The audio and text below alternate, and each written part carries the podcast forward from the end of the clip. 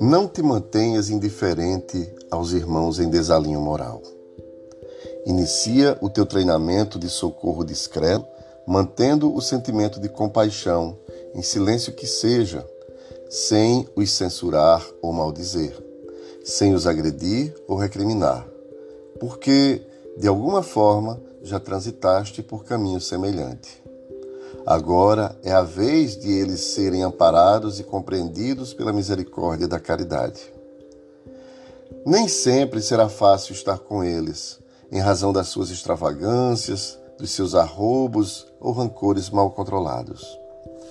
Armam-se de animosidade em mecanismos de autodefesa para não serem molestados na conduta em que se comprazem, porque estão incapazes de amar e de modificar-se seguindo a trilha do bem. Sem que interfiras na sua existência, permite que eles percebam que és um amigo disponível, que estás às ordens, que eles contam contigo, quando se resolvam por procurar-te.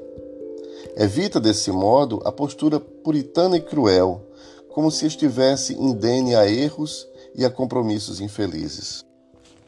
Numa longa viagem, ninguém jamais se pode considerar triunfador, enquanto não chegue ao final, porquanto de um para outro momento pode surgir algum empecilho, embora o esforço aplicado não consiga ultrapassá-lo para atingir a meta. Assim também ocorre na existência carnal, em cujo percurso há sempre possibilidade de comprometimento desastroso, despertamento de emoções adormecidas que geram aflições. Se te dispuseres a amá-los, usa a palavra gentil e compreensiva. Mantenha as atitudes fraternais e a bondade compassiva, por onde transitarão as suas dores em tua direção e os teus medicamentos de amor no rumo delas. Ninguém se deve eximir ao dever de contribuir em favor do mundo melhor, mesmo correndo alguns riscos inevitáveis desde que a indiferença ante a dor do próximo significa a aproximação de futuras aflições que não foram interditadas. Constituímos uma família e torna-se indispensável que pensemos em termos de unidade, de identificação fraternal, de compreensão. A resistência de uma corrente encontra-se no seu elo mais fraco.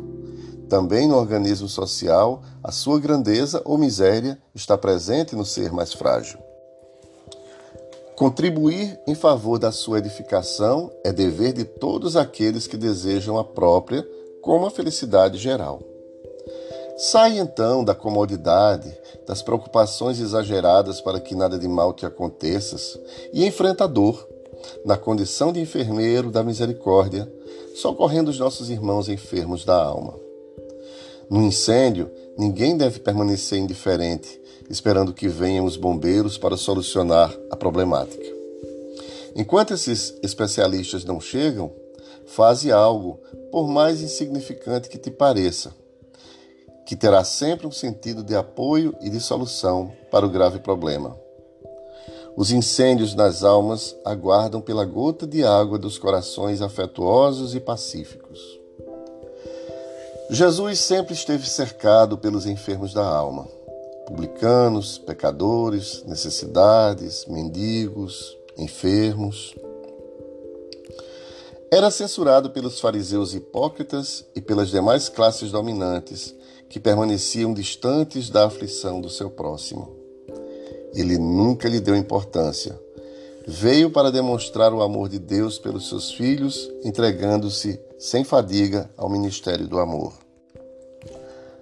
Combatido ou interrogado pelas razões do seu proceder, compreendia o atraso moral dos seus inquisitores e narrava-lhes parábolas, através das quais lecionava compaixão e misericórdia, amor e caridade, oferecendo um legado luminoso para todas as épocas da humanidade.